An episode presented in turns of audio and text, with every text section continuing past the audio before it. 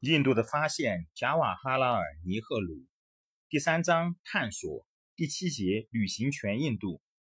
在一九三六年将近年中和一九三七年的头几个月，我的旅行逐渐加快了速度，而变得像发狂了。我穿过了这个庞大的国土，好像大旋风似的，夜以继日的旅行着，都是在动，很少停留在什么地方，也很少休息，各方面都迫切需要着我。而时间是有限的，因为选举快到了，而我是被认作能替许多竞选者争取胜利的人。我旅行中多半是乘汽车，有一段是利用飞机和铁路。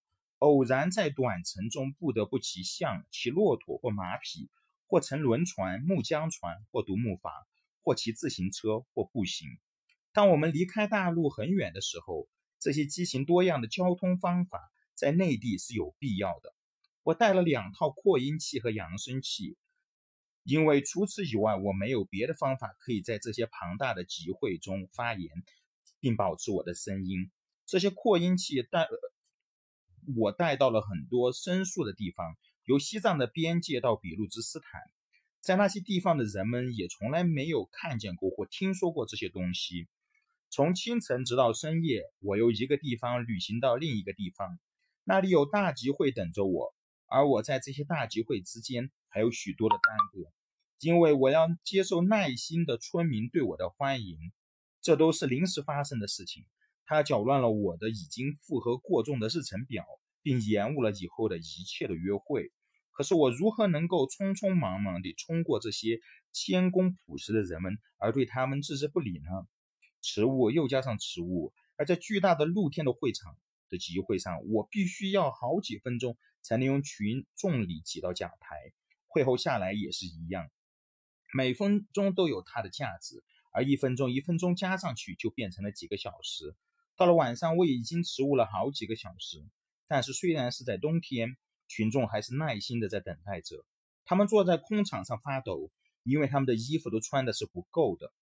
我每天的日程就这样延长到十八个小时，而我们到达当天的目的地。都在半夜或者更迟的时候。有一次，二月中旬在卡纳塔卡，我们超过了限度，而打破了我们自己的记录。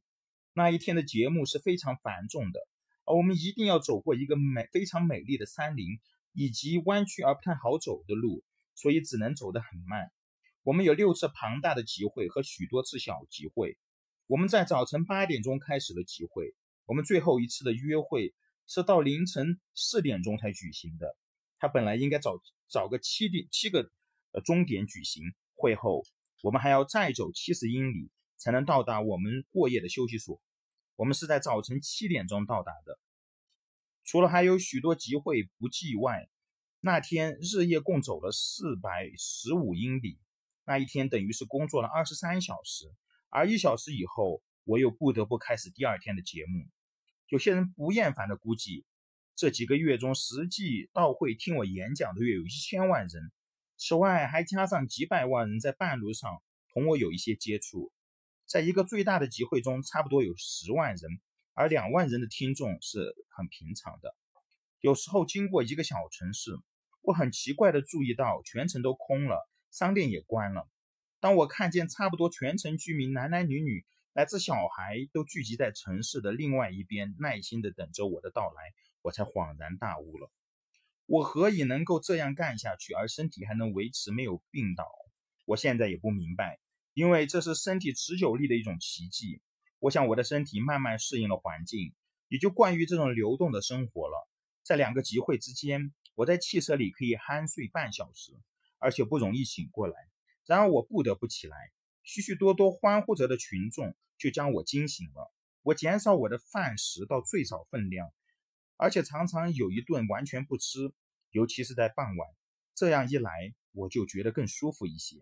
但是使我能够支持下去而充满活力的，是我所遇到的非常热情和挚爱的人民群众。